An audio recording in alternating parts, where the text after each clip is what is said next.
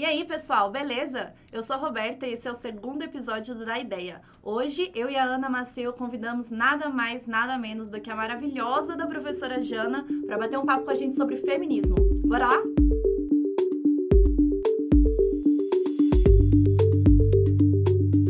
Então, Jana, a galera já te conhece, mas se apresenta aí. Bom, eu sou a Jana Rabelo, sou professora de redação e de linguagens e além de professora de redação e de linguagens, eu trabalho com o que as pessoas chamam de empreendedorismo social. Eu ajudo negócios e instituições que têm o objetivo de promover a igualdade a se organizarem.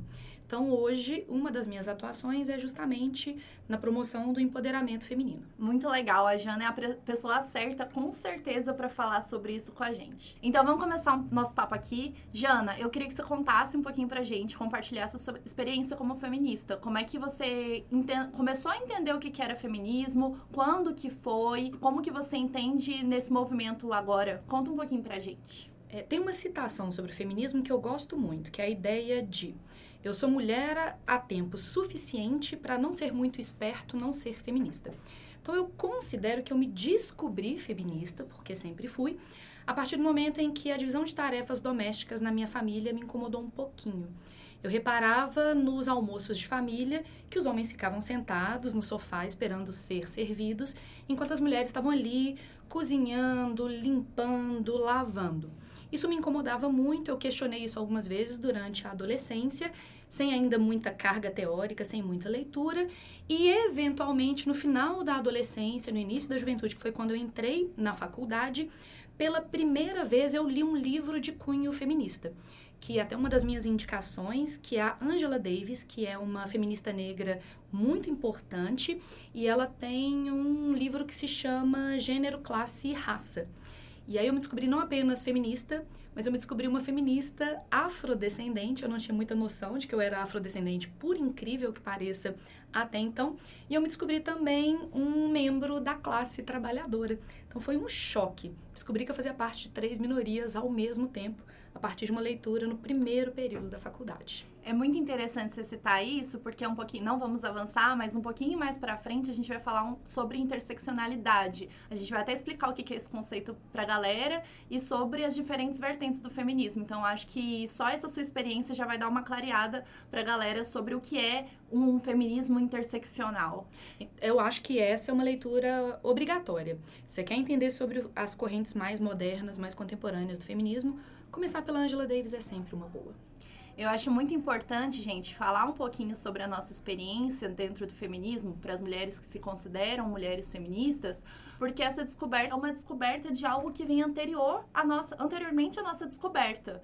A gente acaba descobrindo o que é feminismo depois da gente saber que a gente não concorda com uma série de questões ao nosso redor, como a sociedade é colocada pra gente, como a forma como a gente deve se portar é colocada pra gente. Então acaba que entender essas experiências de cada mulher dentro do movimento feminista é o que faz a gente entender a importância dele e também a pluralidade dele, né?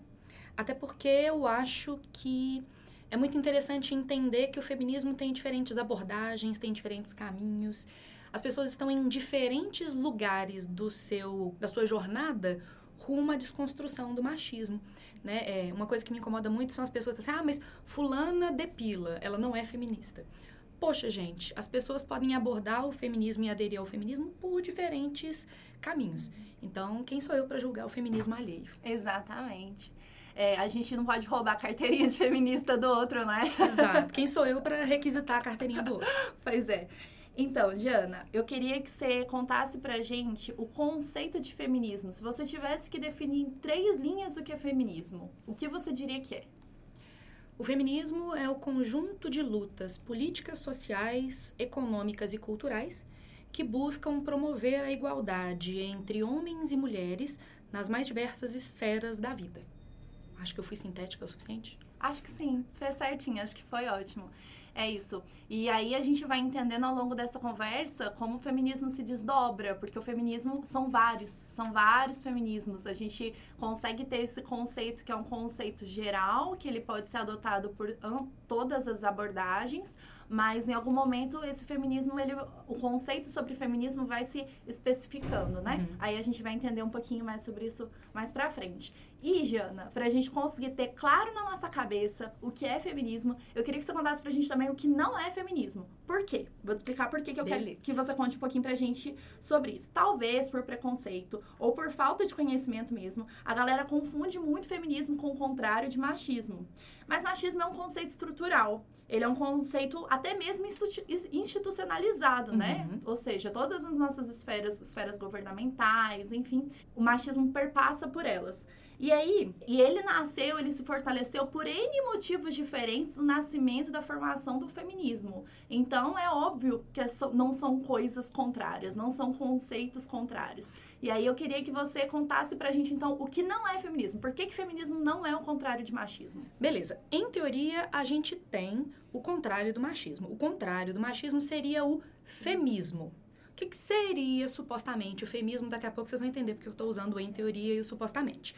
Se a gente tem uma estrutura machista, que a gente chama de estrutura patriarcal, daqui a pouco a gente volta nessa palavra, a gente teria um conjunto de instituições políticas, econômicas, sociais e culturais que afirmariam a superioridade dos homens em relação às mulheres. E aí, por trás disso, existe uma estrutura de exploração das mulheres, de violência nos mais diferentes sentidos contra as mulheres. O feminismo seria, em teoria, uma estrutura em que as mulheres seriam consideradas superiores aos homens. Por que, que eu usei supostamente em teoria o tempo todo? Porque não existe hoje, no mundo pelo menos ninguém encontrou ainda, alguma cultura, alguma forma de organização humana em que as mulheres dominem os homens e inferiorizem os homens. Então, por mais, por exemplo, que uma mulher específica possa defender a superioridade feminina sobre o homem, que pode ser que exista uma moça dessa, ela não é um sistema político, ela não é um sistema econômico, ela não é uma estrutura que foi institucionalizada. Então, o femismo, pelo menos que eu saiba, não existe. Por que, que a gente fala sobre isso? Porque algumas pessoas falam que o feminismo é o machismo, só que ao contrário. E na verdade, não. O que o feminismo quer é uma política de afirmação da igualdade de direitos entre homens e mulheres. Então, o que não é feminismo? O feminismo não é uma imposição sobre as mulheres. Né? Eu já escutei várias vezes, eu sou casada e eu sou casada com um homem. E aí eu já escutei assim, ah, mas feminista odeia homens. Não. O movimento feminista em si não odeia homens. Então, o feminismo não é misandria, né? Que é esse sentimento de aversão aos homens. O feminismo é o questionamento de uma estrutura de inferiorização das mulheres. O feminismo também não é uma proposta de dominação feminina. Em teoria, pelo menos, a gente quer a igualdade de direitos. O feminismo também não é necessariamente uma imposição da diminuição dos homens ou da fragilização dos homens. Eu já escutei algumas vezes a expressão feminazi, você já deve ter escutado também. A estrutura, o nome feminazi, é um nome pejorativo que as pessoas encontraram para invalidar a luta feminista. Então, o que não é o feminismo? O feminismo não é a imposição da superioridade feminina e não é também a imposição de obrigatoriedades das mulheres. Não é porque eu sou feminista que eu tenho que necessariamente, por exemplo, odiar homens ou que eu tenho que necessariamente não me depilar, porque eu já escutei isso, né? Feminista, do sovaco, cabeludo. O feminismo é justamente sobre escolhas. Que eu possa ou não me depilar, que eu possa ou não gostar de homens, que eu possa ou não ter uma carreira de trabalho, que eu possa ou não ter filhos. Então, feminismo é sobre escolhas. É, vocês vão ver que durante a conversa a gente vai abordar diversos conceitos, porque feminismo é um movimento que envolve o conhecimento sobre algumas palavrinhas que talvez sejam um pouco complicadas, talvez não e tudo mais. A Jana já falou sobre algumas delas, é, falou sobre, por exemplo, a misandria aqui agora, mas eu queria, Jana, que você explicasse pra gente algumas outras palavras que são importantes. Por exemplo, o que é patriarcal? Tá. A gente tem um adjetivo patriarcal que vem do substantivo patriarcado. Eu sou professora de linguagens, não tem como eu não fazer isso. A palavra patriarcado vem do latim pater, que significa pai. O patriarcado é uma organização social baseada na afirmação do poder do homem metonimicamente, do pai. Então, as grandes decisões do patriarcado passam pela figura masculina. Ao homem caberia, por exemplo, o protagonismo econômico, é o homem que deve sustentar a casa. Ao homem cabem as decisões políticas, né? E a gente vê o patriarcado no Brasil com o fato de que, por exemplo, a gente tem menos de 11% dos nossos cargos eletivos políticos sendo ocupados por mulheres. Né? Então, a política no Brasil é feita por homens por pater, no final das contas. O patriarcado diz respeito à separação entre mulheres devem ficar no ambiente doméstico, dentro de casa, e o espaço público, por exemplo, caberia aos homens. Então, patriarcado, a afirmação da sobreposição do masculino sobre o feminino, com essa figura do pai, do patriarca. E aí já mostrando pra gente qual que é a diferença de patriarcado para isso, conceitua machismo pra gente? Tá. Então, o patriarcado é a estrutura social. Uma estrutura social fundada na no protagonismo masculino. O machismo seria o conjunto de crenças que serve de base ao patriarcado. A crença de que o macho da espécie humana seria necessariamente mais forte, mais esperto, mais desinibido. Então, o machismo seria o conjunto de crenças que sustenta a estrutura social, política e econômica conhecida como patriarcado. Pois é, a gente acaba confundindo às vezes essas palavras quando a gente vai falar em um texto, alguma coisa assim, né? E é importante, eu acho, entender é, essa questão do que é o patriarcado enquanto estrutura, porque entendendo o patriarcado enquanto estrutura, a gente já consegue conectar com a per pergunta anterior, de uhum. por que, que feminismo não é o contrário de machismo, por exemplo. E eu acho uma discussão muito interessante quando a gente vê que o patriarcado é a estrutura e o machismo é o conjunto de valores que dá origem a essa estrutura, porque a gente passa a ter uma discussão um pouco mais coletiva do machismo, né? É, para mim, por exemplo, não faz muito sentido simplesmente virar para uma pessoa e falar assim: ah, você é machista. Sim. A estrutura social é baseada no machismo. O machismo está em todos nós. Eu tenho elementos do machismo dentro de mim, eu estou numa jornada pela desconstrução do machismo. Mas como eu estou dentro da estrutura social que é marcada pelo patriarcado, vai ter um pouquinho de machismo dentro de mim, dentro de todos nós. Então, mulheres podem ser machistas, mas não porque elas sejam pessoas horríveis, mas porque elas foram criadas dentro de uma estrutura social que compartilha esse conjunto de valores. Eu acho que uma ideia que eu gosto de defender, pessoalmente, é de que não existem mulheres machistas. Existem mulheres que reproduzem machismo. Por que milhares performam machismo. Exatamente. Por milhares de motivos. Por quê? Porque eu não me beneficio disso. Como Sim. eu sou algo do qual eu não me beneficio. Sim. Eu sou algo, eu, eu perpetuo isso. E aí eu já ouvi muito de, de professores, inclusive na universidade, de que as mulheres são culpadas pelo machismo porque as mulheres repassam isso para os seus filhos. As mães criam as mães filhos repassam machistas. isso para seus filhos. Não, isso, a culpa disso tudo está em uma estrutura, e é lógico que a estrutura é formada por indivíduos. Hum. Mas a culpa disso não é de mulheres, definitivamente. Porque se fosse de mulheres, a gente estava se beneficiando disso. Sim. E o que é interessante, a gente pode se lembrar sempre de que existem mulheres que se, se declaram antifeministas. É, eu entendo que essa mulher rejeite o rótulo feminista, mas eu não creio que ela defenda a ideia de que ela é inferior ao homem de alguma maneira. Então, mesmo que a mulher não se declare feminista, eu imagino que ela se vê igualmente potente socialmente, economicamente e politicamente, assim como um homem. Então, as mulheres que se declaram antifeministas, talvez elas tenham uma dificuldade com o rótulo Sim. feminismo. E, inclusive, eu acho que isso é, vem muito, talvez, da falta de entendimento, e por isso que eu falei sobre importante, a importância da gente conceituar o que é feminismo e o que não é feminismo, porque a gente vê muitas mulheres falando, eu sou antifeminista, eu não sei o quê, mas aí quando você vai ver elas falam, eu sou antifeminista porque eu acredito que as mulheres têm que ser igual aos homens, iguais aos homens, e não superiores e tal. Então a gente vê toda uma confusão de termo, e essa confusão, é, é ela é, ela é legítima porque, afinal, ninguém precisa saber de tudo. Isso é uma construção tão coletiva e tão gradual que é isso que acontece mesmo. As pessoas, elas, elas não precisam entender de fato que é feminismo a todas as pessoas do mundo. Esse conhecimento, ele vai chegando. Eu acho que é uma das coisas, é, é o objetivo, inclusive, desse podcast e de todos os episódios de podcast que a gente está fazendo aqui, que é disseminar o conhecimento de uma forma que seja tangível para todo mundo, né? E eu acho que esse é o papel do conhecimento. Quanto mais a gente lê, quanto mais a gente discute, quanto mais a gente assiste, mais a gente tende a acreditar na igualdade entre homens e mulheres, Sim. né? A igualdade política, social e econômica, pelo menos. Porque eu, eu consigo entender biologicamente que existem elementos na estrutura do corpo feminino e na estrutura do corpo masculino que são diferentes. Entretanto, é muito mais uma construção social do que uma determinação biológica. Sim, Simone de Beauvoir. A gente vai conversar sobre isso daqui a pouco. Né? É, eu acho que a gente vai falar um pouquinho mais pra frente sobre as vertentes feministas e aí a gente vai precisar entender o que, que é interseccionalidade. Jana, Beleza. explica pra gente. A interseccionalidade é, na verdade, uma metodologia de abordagem do feminismo, né? não chega a ser uma vertente por si só. É, qual que é a ideia de interseccionalidade? Quando a gente discute a existência feminina, a questão feminina, existem outros temas que perpassam a existência feminina. Ser uma mulher branca é muito diferente de ser uma mulher negra. Ser uma mulher negra que tem né, opressões a mais em relação à mulher branca, é muito diferente de ser uma mulher negra homossexual e heterossexual.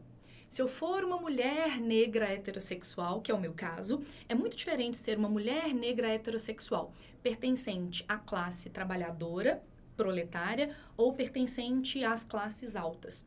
Então, isso é interseccionalidade uma abordagem do feminismo que leva em consideração não apenas a questão da construção social do gênero, mas outras formas de análise do mundo. Então, em geral, quando a gente fala de interseccionalidade, a gente fala de um feminismo que leva em consideração a questão da origem étnico-racial, é, a questão também da classe social a que pertence o indivíduo, as questões de orientação sexual e de identidade de gênero. Em geral, a gente leva em consideração esses quatro eixos. Nos últimos anos tem se discutido também a questão das migrações. Uhum. Por exemplo, uma mulher branca, de classe alta, heterossexual, mas que é migrante, ela sofre um tipo de opressão que não se dá, por exemplo, com uma mulher que não seja migrante. Então, ao longo dos últimos anos, a gente tem crescido dentro do movimento feminista no sentido de abarcar outros eixos de discussão. A gente pode incluir idade nesse pacote também? Sim, aí hoje eu estava lendo um texto sobre isso de manhã. É, a gente tem discutido mais frequentemente nos últimos anos uma coisa que a gente chama de ou etarismo ou, ou é, herdando direto do inglês, ageísmo, ageísmo, que vem da palavra age, idade. A nossa sociedade lida muito mal com o processo de envelhecimento, especialmente o processo de envelhecimento feminino, né? Então a gente tem discutido também a questão da idade como é que as mulheres idosas são tratadas dentro do sistema patriarcal, como é que as mulheres jovens são tratadas dentro do sistema patriarcal e como é que, por exemplo, as meninas são tratadas dentro do sistema patriarcal. Então, idade, né, o etarismo, o preconceito contra uma faixa etária, é um dos eixos mais recentes nessa discussão. Legal. Agora a gente vai entrar de fato um pouquinho na história do feminismo. É, eu acho que vai ser um papo um pouquinho mais longo, porque a gente vai abordar desde o surgimento do feminismo até o que a gente chama de terceira onda. Sim. E quando a gente fala de ondas do feminismo, é, a gente fala sobre momentos da história em que as ideias, elas as ideias das mulheres que se identificavam enquanto feministas, elas tinham algumas dessas ideias que se sobressaíam e eram pertencentes a, a, esses movimentos em todos os lugares, ou a maioria desses lugares.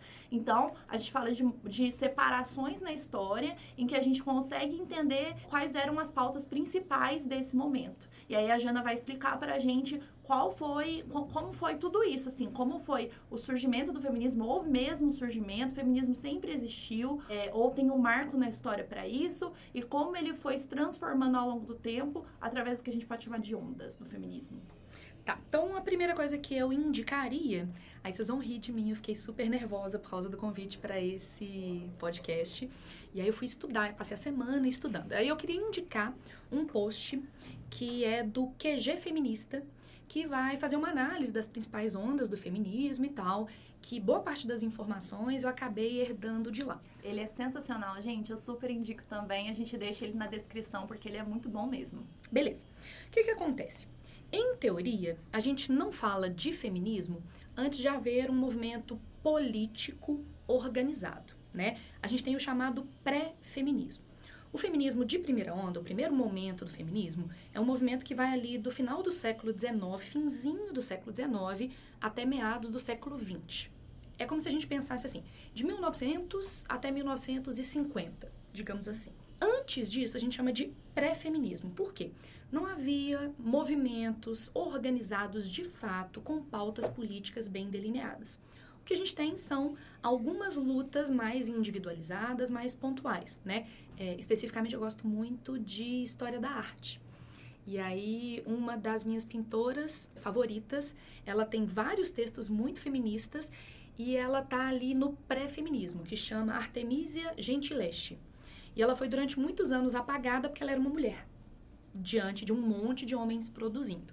E ela tem uma reivindicação de uma igualdade de tratamento.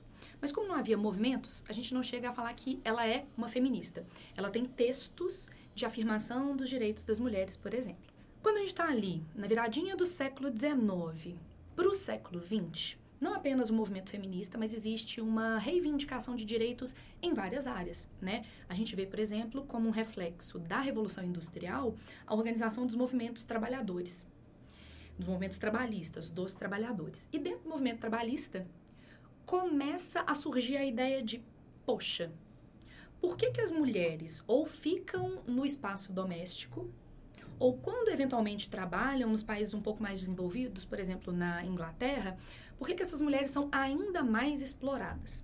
Né? Sem contar a dupla, tripla jornada de trabalho. E essa mulher vai trabalhar fora de casa e precisa em casa trabalhar também.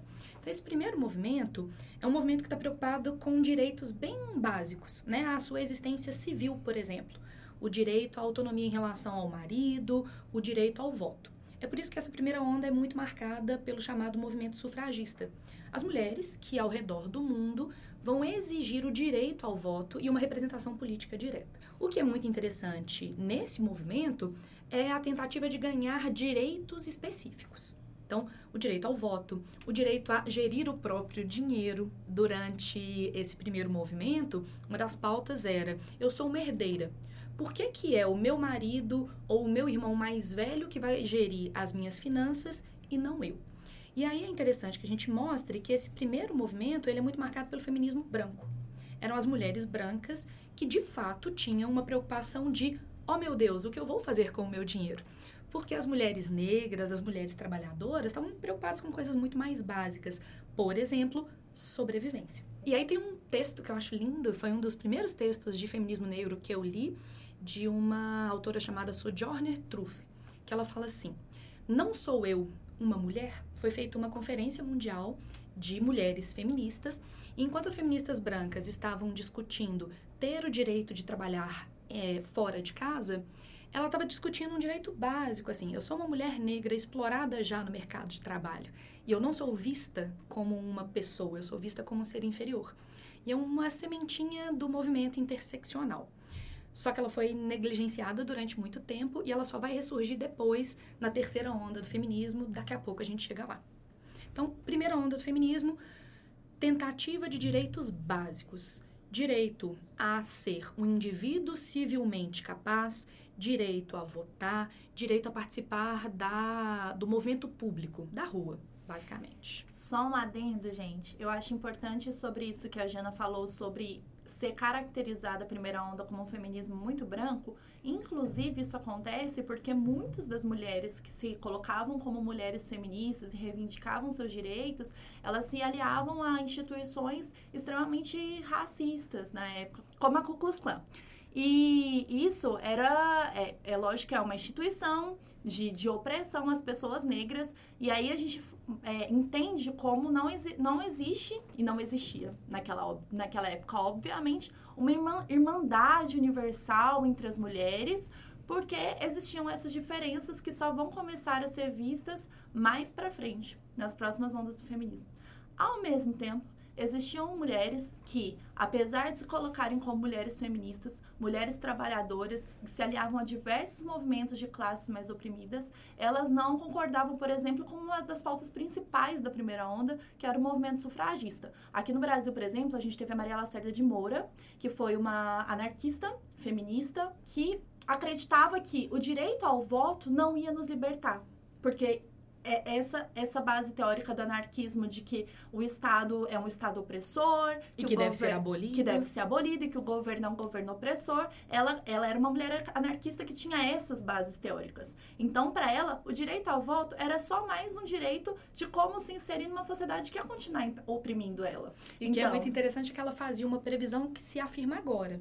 Ela dizia que de nada adiantaria que as mulheres ganhassem voto porque se não se mudasse de fato a estrutura social, o voto seria mais um mecanismo de reprodução da inferiorização feminina, que é o que a gente vê hoje, né? Ok, as mulheres têm voto, mas elas estão ocupando os cargos políticos? Não. Então o voto acaba sendo, numa estrutura desigual, mais um instrumento de promoção da desigualdade. Exatamente. E aí eu acho importante que a gente começa, apesar, de não se entender no momento, porque o movimento feminista da primeira onda tinha essa ideia de particularismo no sentido de que tinham pautas particulares.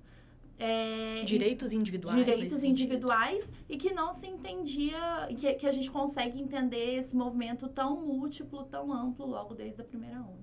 E aí, para esse primeiro movimento, né, eu sou uma pessoa muito do cinema, eu amo cinema, amo documentário, amo essas coisas, eu indicaria para assistir o As Sufragistas, que é um filme que fez sucesso e tal, foi bem divulgado pela mídia e que conta basicamente o nascimento e o desenvolvimento do movimento sufragista.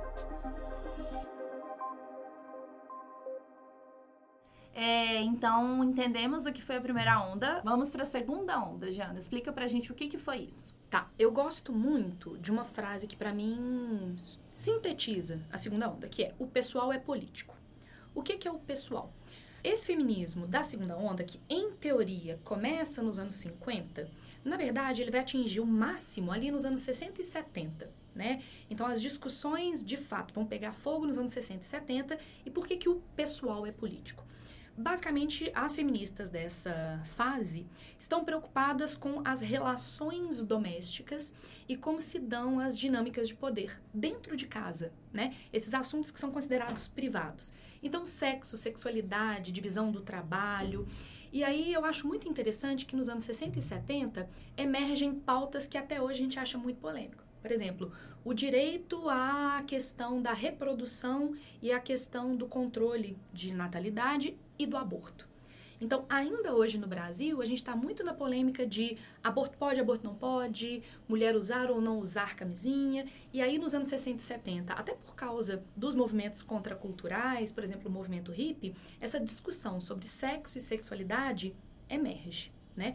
Então, por exemplo, a pílula anticoncepcional é um marco histórico, inevitavelmente, para a promoção da independência sexual feminina. Então, essa discussão sobre os direitos reprodutivos e sexuais emerge também. Só que outra coisa que se discute, principalmente nos anos 60 e 70, é a questão da divisão do trabalho doméstico. Por que, que a mulher que cabe o papel de cuidar da casa, cuidar do marido, cuidar, se ela não tem um marido, do pai idoso, da mãe idosa. E aí tem uma série de livros que vão começar a questionar esses aspectos mais privados. Tem um que se chama A Mística Feminina, eu gosto muito, que é essa ideia de que a mulher seria um ambiente, seria dada ao ambiente doméstico. A mulher naturalmente, biologicamente, seria um ambiente doméstico, o lugar dela. Tem um outro, uma outra, um outro questionamento que eu gosto muito, é o próprio papel da mulher na luta política se questiona, por exemplo, dentro dos movimentos civis e políticos, como é que os homens oprimem as mulheres mesmo nos grupos de reivindicação de igualdade. Como é que, por exemplo, os homens tomam a palavra e não deixam a mulher falar. Então, existe, majoritariamente nos anos 60 e 70, essa discussão sobre divisão das tarefas domésticas, não no sentido de quem lava a louça, mas por que, a mulher é vista naturalmente como se fosse propensa a cuidar da casa.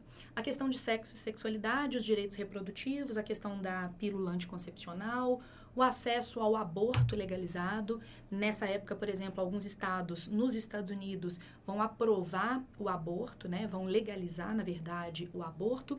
Então a gente tem um avanço dessas pautas mais privadas. Por isso que se fala que nos anos 60 e 70 a discussão era o pessoal é político. Como é que as nossas relações pessoais refletem essa estrutura política? Ô, Jana, me fala se eu estiver errada, mas se eu não me engano, foi durante a segunda onda que surgiu também o movimento feminista radical. E aí, a gente entra já em alguns embates. Por quê? Porque o feminismo radical, por exemplo, ele vai contra uma ideia mais liberal de feminismo, e a gente vai falar sobre essas nomeações daqui a pouco, mas contra, uma ideia mais é, liberal de feminismo de que as mulheres têm o direito, atualmente já, esse direito já existe, não é um direito a ser conquistado, de que a gente pode, tem direito ao nosso corpo, de ah, a gente pode nos relacionar sexualmente com quem a gente quiser, isso é uma escolha da mulher, a liberdade sexual é uma escolha da mulher.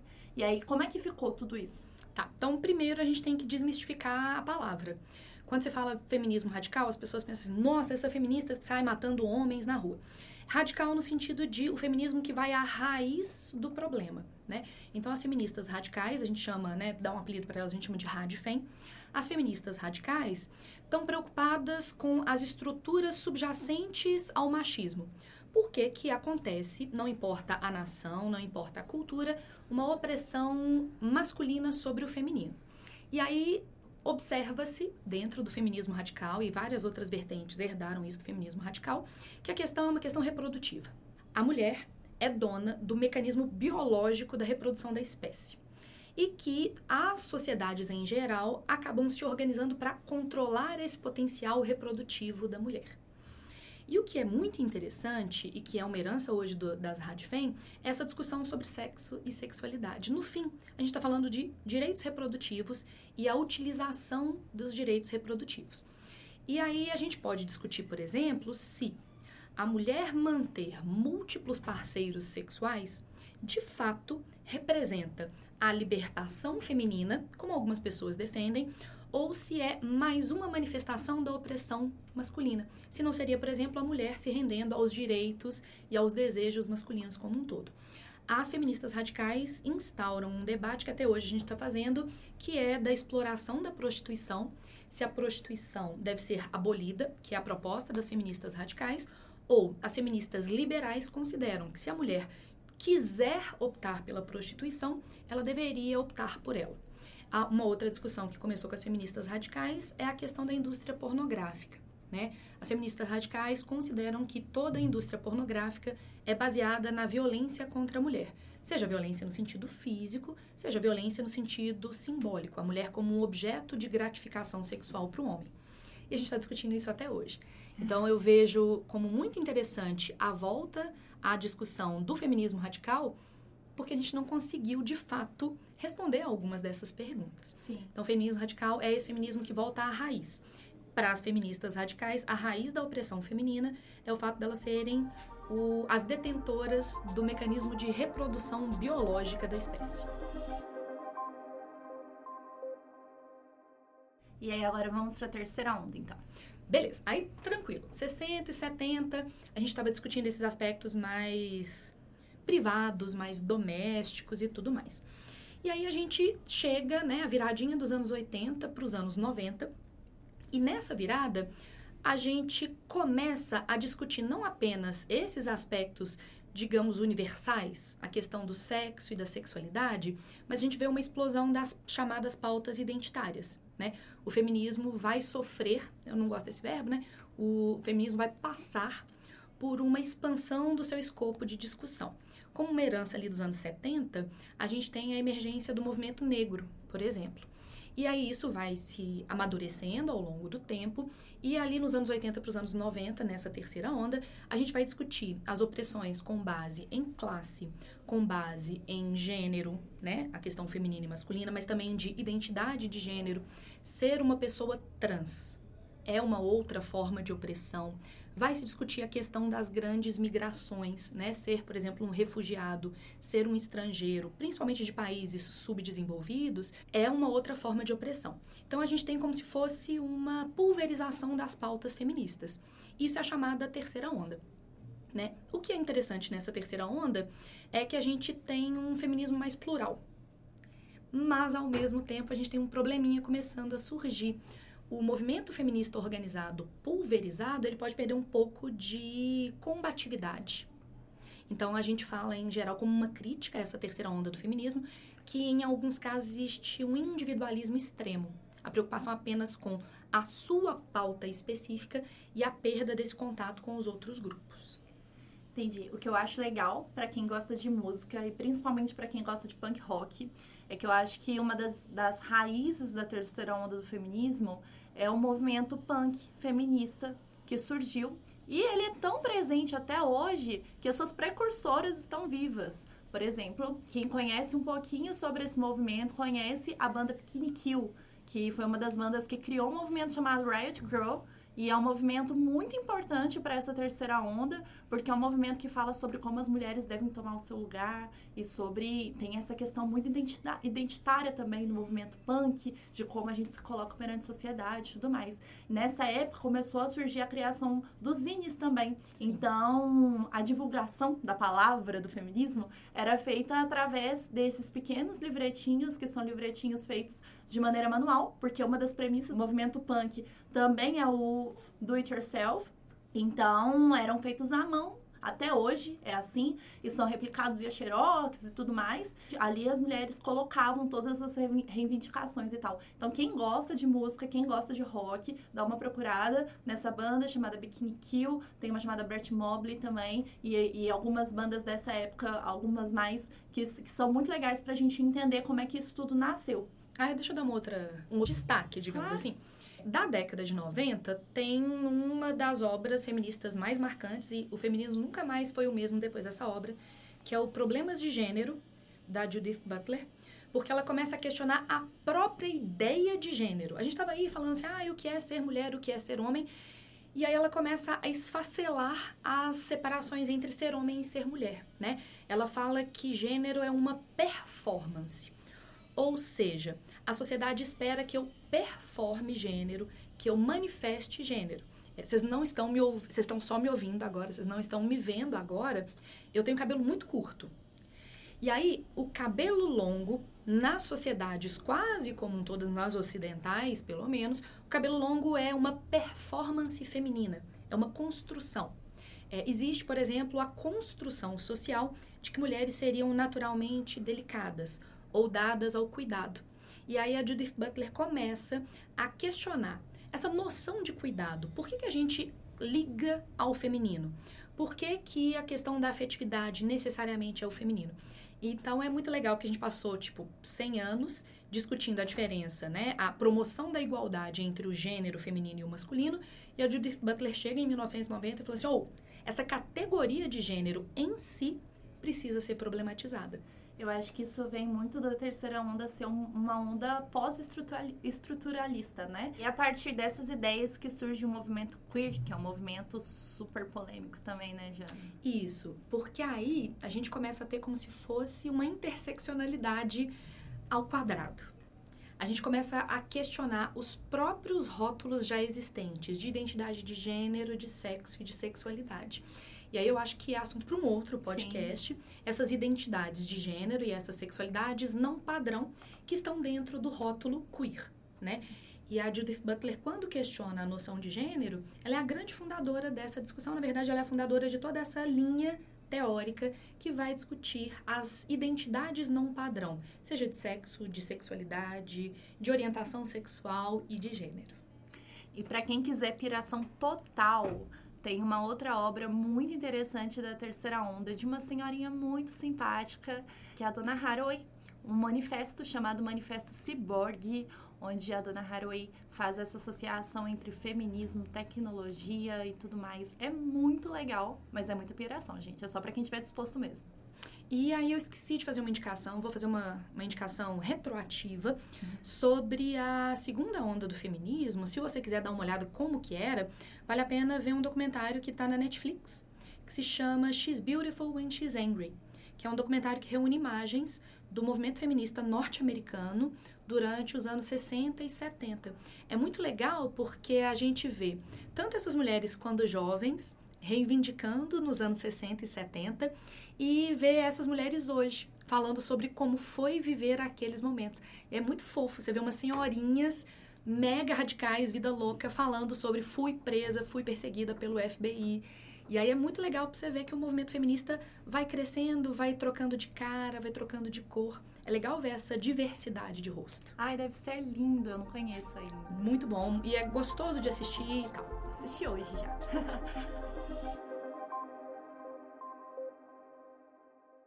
Jana, e alguns teóricos já falam sobre uma quarta onda. O que, que é isso? Tá. Em teoria, a partir ali de meados dos anos 2000, com a popularização da internet, surgiria o feminismo da quarta onda, que é um feminismo marcado não pelas pautas propriamente ditas, mas pelo instrumento, que é o feminismo pós-popularização da internet. Né? É, esse feminismo de quarta onda é claramente um feminismo influenciado pelo feminismo interseccional, né? E o que a gente observa é a utilização de novas ferramentas de luta. A gente tem, por exemplo, o uso da hashtag, né? A gente teve várias hashtags ao longo dos últimos anos que tiveram uma influência muito importante. Por exemplo, a hashtag MeToo, que fala sobre mulheres que relatam situações de violência e de assédio. E a gente teve a adesão, por exemplo, de celebridades mundiais. E é muito interessante você observar que a internet tem um peso tão grande que algumas pessoas consideram que a internet por si só seria determinante de uma nova onda dentro desse movimento político social. Aqui e, no Brasil a gente teve Amigo Secreto, que eu acho é, que foi meio que uma dessa Me Too. Isso, Meu Amigo Secreto, é. em que as mulheres contavam situações em que foram abusadas nos mais diferentes sentidos da palavra por pessoas conhecidas por homens conhecidos, né? Porque existe aquele mito de que o abusador é sempre um homem mau que estava numa rua deserta escura. Um doente mental. Exato, um cara doente. Não. É o seu colega de faculdade, é o seu primo, é o seu tio, é o amigo do seu amigo que parecia muito gente boa. Então a internet revolucionou nesse sentido o movimento feminista porque popularizou o movimento feminista, né? Esse discurso feminista é, entrou em espaços que ele não tinha entrado ainda. É, ontem, por exemplo, eu saí para jantar com os meus pais e a minha mãe me segue no Twitter. E aí minha mãe estava me perguntando sobre feminismo. E, putz, se não fosse a internet, eu acho que minha mãe jamais me perguntaria sobre isso. Então, tem um, um papel muito importante do feminismo, é, feminismo feito na internet, que atingir o, o povo como um todo. Então a gente estoura essa bolha feminista acadêmica que infelizmente acontecia até então. E quer entender um pouco sobre isso na prática, gente? Tem um movimento que está rolando alguns dias já no México de mulheres que estão revoltadíssimas com uma situação de estupro que aconteceu por conta de quatro policiais e elas estão no, nas ruas, porque elas estão literalmente quebrando tudo. e elas também estão na internet. Eu não lembro exatamente qual é a hashtag agora, mas a gente também deixa na descrição.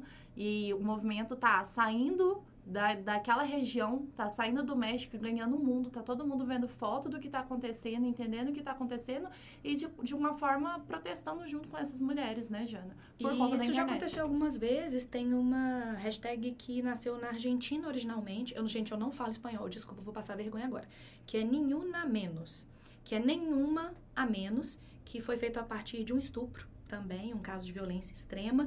E essa hashtag chegou ao Brasil, as pessoas começaram a compartilhar a partir dessa hashtag no Brasil. Então, uma coisa interessante é que, em termos de temática e de identidades, há uma expansão do feminismo. Então, a gente tem vários feminismos: o transfeminismo, o feminismo negro, o feminismo classista, mas, ao mesmo tempo, a gente tem a unificação do discurso. Esses feminismos todos se encontram na internet. Então, é como se a gente voltasse à origem do feminismo de certa maneira, a adoção de pautas coincidentes, porque a gente tem um instrumento de união. Vamos pegar esse gancho já e falar um pouquinho sobre as vertentes feministas já, então, Ana? O que, que são as vertentes feministas e fala um pouquinho sobre algumas delas pra gente, só pra gente entender na prática o que são elas. Tá. Então, a gente tem, por exemplo, normalmente o feminismo tem a ver com, as vertentes do feminismo tem a ver com a identidade e, a, e de abordagem também. Então, a gente tem o chamado feminismo radical, que vai à raiz da sociedade patriarcal e tenta entender como que esse aspecto da reprodução da mulher determina as estruturas sociais patriarcais, né? Então, o feminismo radical é esse feminismo que tenta ir à raiz do problema. Em oposição ao feminismo radical, a gente tem o chamado feminismo patriarcal, eh, desculpa, o feminismo liberal. O feminismo liberal é um feminismo que afirma a necessidade do direito individual da mulher, a mulher ter liberdades. Só que o feminismo liberal ele não questiona, por exemplo, o capitalismo como mais um elemento de opressão. Por exemplo, o feminismo liberal, uma crítica que se faz ao feminismo liberal é que ele fala para a mulher: seja a dona do seu próprio destino, ascenda as posições no mercado de trabalho. Só que o feminismo liberal não questionaria para os seus críticos a própria estrutura do capitalismo e o quais seriam as mulheres que seriam oprimidas para que eu chegasse ao topo no mercado de trabalho, né? É, uma das críticas, por exemplo, recentemente eu conversei com uma amiga que é feminista radical, a gente estava conversando sobre isso, né? Chegar ao topo do seu, da sua cadeia produtiva. Ah, eu sou uma mulher de sucesso. E aí um questionamento que a gente faz é quantos outros trabalhos femininos eu precisei explorar para chegar ali? A minha babá que fica com o meu filho oito horas por dia e que, portanto, não tem tempo de cuidar do próprio filho, essa mulher tem um espaço no feminismo liberal? Se ela ascender socialmente, vai ter alguém para cuidar do meu filho, alguém para lavar o meu banheiro? Então, haveria essa oposição entre essas duas grandes linhas, digamos assim. A Marcha das Vadias, que a gente sempre ouve falar, que a galera é, sempre cita. Sempre cita. É, é um, uma marcha que a gente fala que é do movimento liberal, né, Jé? Sim, ah, eu tenho direito a expor o meu corpo, eu tenho direito à minha sexualidade. Uma feminista radical faria o seguinte questionamento: até que ponto você expor o seu corpo não é a reprodução da objetificação feminina produzida pelo patriarcado? E eu acho interessante, inclusive, falar sobre Marcha das Vadias, porque a gente volta mais uma vez num ponto da terceira onda do feminismo, que é essa tentativa de ressignificação das palavras. Isso. É muito interessante, mas isso vários outros movimentos civis fizeram também, né? O movimento gay se chama movimento gay por causa disso. Gay era um termo utilizado, um termo pejorativo, utilizado contra os homossexuais na língua inglesa. E aí eles se reapropriaram desse termo, o tomaram com orgulho para ressignificar. É, vadia é um xingamento muito comum que se usa para mulheres que estão em contato com a própria sexualidade, que afirmam a própria sexualidade abertamente. E aí as mulheres se reapropriaram desse termo e ressignificaram. Se você me xinga de vadia, ok, eu sou uma vadia e qual é o problema disso? O que é interessante é propor um debate sobre o que é ser uma vadia, por que, que a sociedade me xinga de vadia e uma outra questão que eu acho muito importante também é até que ponto, por exemplo, esses discursos não são esvaziados, né? Eu tenho um pouco de medo, ok? Pode ser que eu esteja assumindo que eu sou meio velha em certos sentidos, mas eu tenho um pouco de medo desse discurso, por exemplo, da quarta onda, de um feminismo feito pela e na internet, virar o chamado ativismo de sofá. Uma das coisas que eu proponho muito para as pessoas é que leiam, assistam e discutam, porque senão vira um discurso vazio. É, e eu já vi muita gente que vai à marcha da vadia, das vadias e não sabe o básico de conceitos feministas. Então, eu acho esse podcast de hoje, por exemplo, imprescindível. Dar os fundamentos para as pessoas construírem o próprio percurso feminista. Vamos continuar nas vertentes? Fala Bora. um pouquinho para a gente sobre feminismo negro, por favor. Tá. O feminismo negro é, como a gente já conversou, a ideia de que eu não tenho que discutir só a questão de ser mulher. Ser uma mulher branca é diferente de ser uma mulher negra né? É, eu falo em relação ao Brasil, uma mulher negra no Brasil, ela é mais objetificada e mais fetichizada do que a mulher branca. Existe no Brasil, infelizmente, ainda a divisão da mulher para casar e a mulher para transar. Frequentemente, a mulher negra é a mulher com a qual eu mantenho relações sexuais, porque ela é fetichizada, ela é hipersexualizada, e a mulher branca é a mulher com a qual eu caso. E aí tem a gente, a gente tem dentro do feminismo negro, por exemplo, a discussão sobre a solidão da mulher negra. Por que, que é mais frequente que mulheres negras não tenham um parceiro fixo em relação a mulheres brancas? Ou que esse parceiro fixo não apareça, né? Ou que esse parceiro fixo não a assuma perante a família, perante os amigos. Por que que, ok, o estupro é um problema geral do público feminino, mas por que as taxas de estupro são mais altas em relação a mulheres negras? Por que, que violência obstétrica, que é um problema que atinge várias mulheres, ela é mais frequente entre mulheres negras?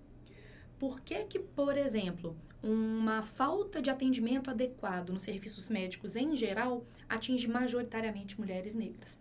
Então, é como se a gente adicionasse uma camada de opressão. Sou mulher, mas como é ser uma mulher negra ali dentro? É, algumas pessoas falam também do transativismo, porque uma mulher trans sofre níveis de opressão diferentes de uma mulher cis. Eu, por exemplo, sou uma mulher cis. É, precisa explicar o conceito de cis e trans? Acho que precisa sim, Diana. Tá. Então vamos lá, explicação rapidinha. Quando eu nasci, os meus pais e o médico, né, na verdade a médica que, que fez o meu parto, eles olharam para mim e identificaram que eu era uma fêmea da espécie humana, porque eu tinha caracteres físicos que diziam que eu era uma fêmea. Então, eu tô falando no nível do sexo, uma questão biológica. Tranquilo? Ok. Como as pessoas identificaram que eu era uma fêmea da espécie humana e atribuíram para mim, por exemplo, a o sexo feminino, eu fui tratada socialmente como mulher. Mulher é uma construção social. Então, por exemplo, furaram a minha orelha, me deram roupinhas rosa, me deram um nome que tradicionalmente é um nome feminino na sociedade brasileira. Eu me chamo Janaína. Ok. Eu, ao longo da minha vida, tendo sido criada como uma mulher na sociedade brasileira, por exemplo, meus pais deixaram meu cabelo crescer, eu ganhava bonecas durante a minha infância, eu me sentia à vontade com essa identidade, eu me sentia de acordo com essa identidade. Eu sou, portanto, uma mulher cis, uma mulher cuja manifestação de gênero socialmente está de acordo com o gênero que me foi atribuído ao nascimento a partir da minha estrutura biológica. Entretanto, existem outras possibilidades. Por exemplo, eu tenho uma amiga que é uma mulher trans. Quando ela nasceu, os pais e o médico, por exemplo, olharam para aquele corpinho, para aquela criança e falaram assim: ó, oh, um macho da espécie humana, porque tinha caracteres masculinos. Como havia ali caracteres biológicos masculinos, essa pessoa recebeu uma série de características socialmente construídas masculinas. Recebeu um nome masculino, uma criação que a gente dá normalmente para os meninos, deve ter recebido, por exemplo, carrinhos, vestiu roupinha azul, blá blá blá blá blá blá blá blá blá. E essa pessoa foi crescendo com essa identidade masculina. Mas eventualmente essa identidade masculina não era a identidade na qual essa pessoa se reconhecia apesar de ter sido criada como um homem, se identificava como uma mulher. Então, a pessoa cuja identidade social e manifestação de gênero social não é equivalente ao sexo biológico e as implicações disso na criação é uma pessoa trans. Pessoas trans sofrem diversas formas de violência que eu, mulher cis, não sofro. Eu, por exemplo, não tenho muita dificuldade para me inserir no mercado de trabalho enquanto pessoas trans, mulheres trans na sociedade brasileira, majoritariamente, infelizmente, vão exercer a profissão de prostitutas, vão fazer os trabalhos sexuais. Eu, por exemplo, nunca saí na rua e alguém me xingou só porque eu sou uma mulher cis. Mulheres trans muito frequentemente sofrem agressões verbais, eventualmente até agressões físicas na rua. Então a gente tem, por exemplo, transfeminismo. Né? Então, essas novas discussões têm surgido principalmente a partir da Judith Butler, que vai questionar as noções de gênero, sexo e sexualidade. A gente tem também o ecofeminismo, que é uma coisa sobre a qual eu tenho lido nos últimos tempos, que é a transversalidade entre a discussão sobre questões ecológicas e questões de gênero. É muito interessante que a discussão sobre o especismo, que é a inferiorização das outras espécies de vida humana, passa também pela discussão sobre a inferiorização das mulheres, né? É, o, eu tenho alguns amigos que são veganos, alguns amigos que são vegetarianos, e infelizmente existe uma certa sobreposição de opressões. Em geral, os indivíduos que tendem a ser mais machistas tendem a ser mais especistas. E aí é interessante que a gente tente ver como é que o patriarcado se afirma também sobre, por exemplo, uma negligência e até, de certa maneira, uma violência contra o meio ambiente. E aí, gente, que a gente entende a importância de saber o que, que significa o termo interseccionalidade. Porque quando a gente fala de interseccionalidade, a gente fala de união, ou seja, intersecção de lutas que é, o nascimento delas às vezes é diferente e tal, mas que a gente consegue unir. Por exemplo, eu consigo unir a luta do movimento trans à luta feminista, a luta do movimento negro à luta feminista. E aí a gente tem movimentos interseccionais. E aí, a partir dessas vertentes, a gente tem várias outras. A gente tem o feminismo marxista, a gente tem o anarcofeminismo, a gente tem o feminismo vegano, a gente tem uma infinidade de vertentes que se pautam através, através de suas pautas e através do, das identidades das mulheres que, que compõem esses movimentos. E é legal que algumas dessas vertentes comunicam muito bem, né? O ecofeminismo tem muita ligação com o feminismo vegano a questão do feminismo marxista, e aí marxista no sentido de Marx mesmo, né? Uma crítica materialista, histórica à situação patriarcal, muito numa perspectiva do trabalhador, né, do proletário. E essas lutas vão se cruzando. Então é muito interessante que a gente leia para conseguir se filiar e aderir a um desses feminismos. Saber onde a gente se encaixa, né? Isso, ou até de onde a gente está saindo. Eu, por exemplo, tinha um certo preconceito com o feminismo radical assim que eu entrei no feminismo e a partir da leitura eu fui desconstruindo os preconceitos que eu tinha em relação às radfem.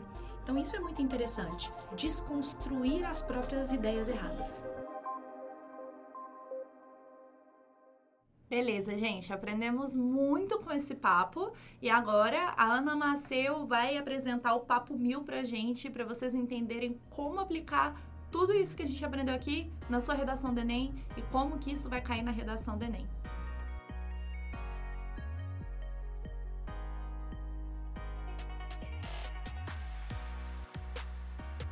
Fala galera, aqui é a Ana Maceu e estamos entrando em nosso momento Papo Mil para te ajudar a utilizar as informações que aprendemos com a professora Jana na hora de produzir o seu texto e tentar alcançar a nota máxima na redação do Enem. Primeiro, vamos pensar um pouco em como o tema feminismo pode aparecer na sua prova. É muito difícil o tema da redação ser especificamente sobre esse assunto, mas saber sobre ele, além de te ajudar nas provas gerais, pode também te ajudar em outros temas de redação. Por exemplo, em 2015, quando caiu o tema A persistência da violência contra a mulher na sociedade brasileira, o estudante podia relacionar esse tema à sociedade patriarcal em que vivemos, já que grande parte dessa violência está relacionada à superioridade que a imagem do homem tem em relação à da mulher.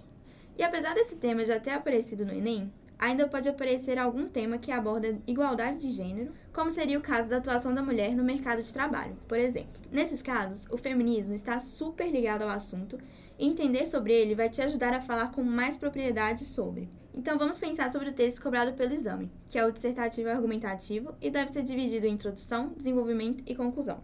É preciso ter em mente que a introdução é aquele parágrafo que começa a sua redação. Então é nele que você deve chamar a atenção do leitor e fazer com que ele se interesse pelo seu texto. Vamos pensar em um tema que aborda a igualdade de gênero. Então nele você vai poder utilizar citações, e como a Jana recomendou a autora Angela Davis, ela tem uma citação que diz: Homens desviantes foram rotulados como criminosos, enquanto mulheres desviantes foram rotuladas como loucas. Esse é um tipo de citação que chama a atenção do leitor e também contextualiza para a desigualdade de gêneros. Se você também ler o livro Mulheres, Raça e Classe, que a professora Jana recomendou, ele se pauta muito nessa questão da desigualdade e é uma forma de contextualizar o seu texto. Outra possibilidade é utilizar dados do IBGE. Em 2018, por exemplo, foi divulgado que mais de metade dos cargos de, de gerências nas empresas é ocupado por homens. Além disso, apenas cerca de 10% dos assentos da Câmara dos Deputados são ocupados por mulheres. Fora isso, você também pode definir o que é feminismo ou pode utilizar fatos históricos, como o movimento das sufragistas, que a Jana também explicou pra gente. Então, depois de contextualizar, lembre-se de deixar bem explícito qual a sua posição sobre o assunto. Você concorda que existe desigualdade de gênero ou não?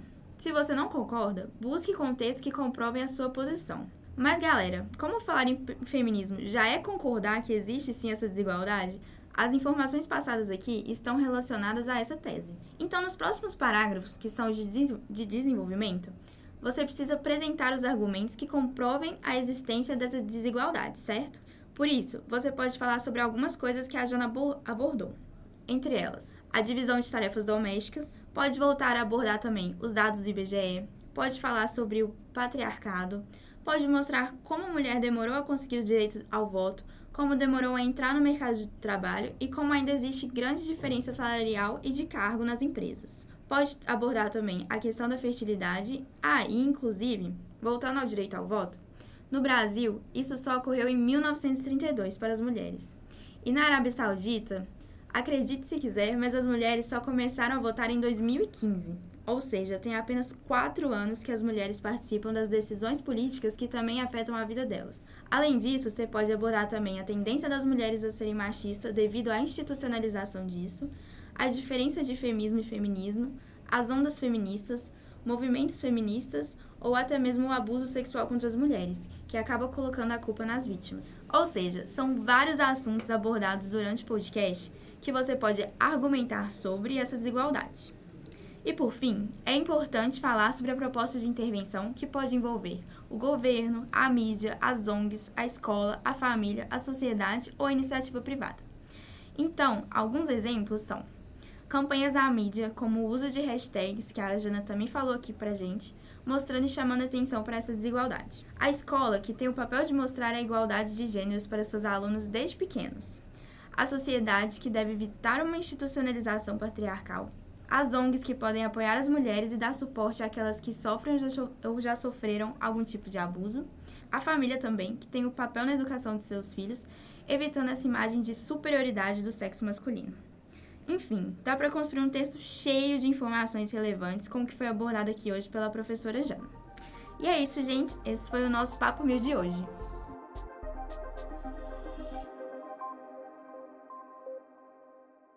Então, gente, a gente já tá acabando aqui.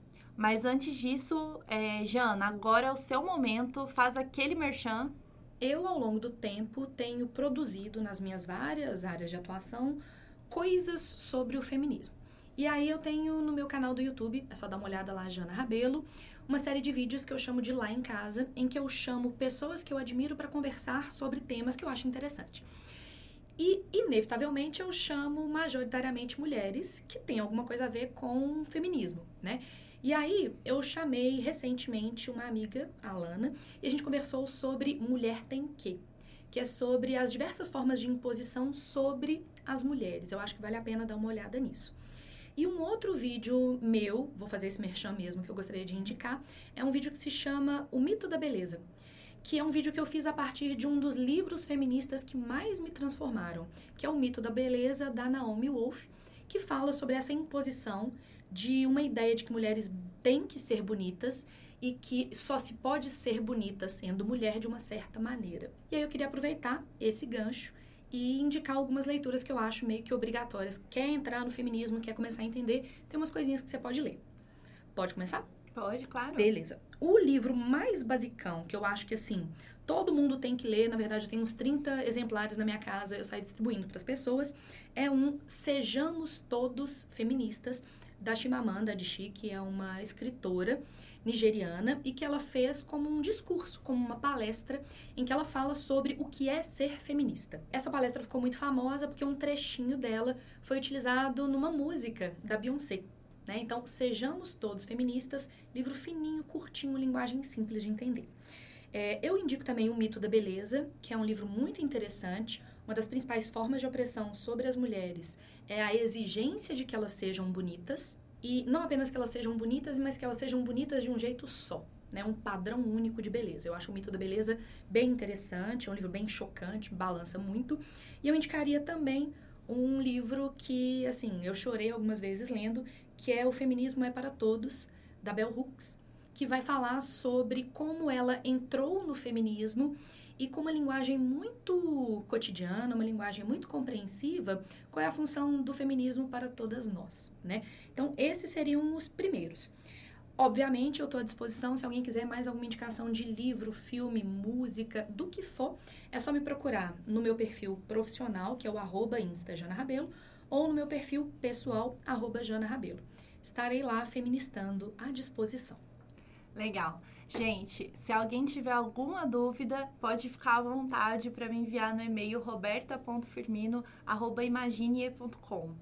E vocês também podem seguir e perguntar nas nossas redes sociais, arroba no Instagram a gente está no Facebook também, é só procurar por Imagine. Outra coisa muito legal é que cada podcast que está saindo aqui no Da Ideia, a gente está divulgando lá em nosso blog com um texto super especial também. E já saiu do primeiro, sobre agrotóxicos.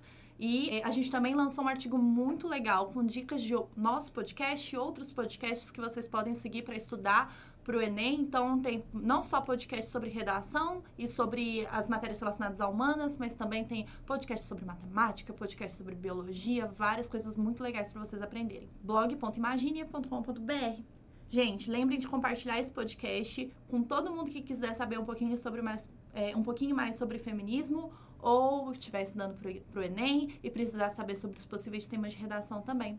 Fico por aqui. Você quer falar mais alguma coisa, Jana? Eu queria dizer que a gente ainda tem um caminho muito grande para seguir enquanto mulheres, mas que a luta vale a pena. É isso, e a gente tá junta, qualquer coisa pode contar com a gente, que tá todo mundo aqui para se ajudar. Então, um beijo, pessoal, é isso. Espero que vocês tenham curtido. Tchau, tchau. Beijo.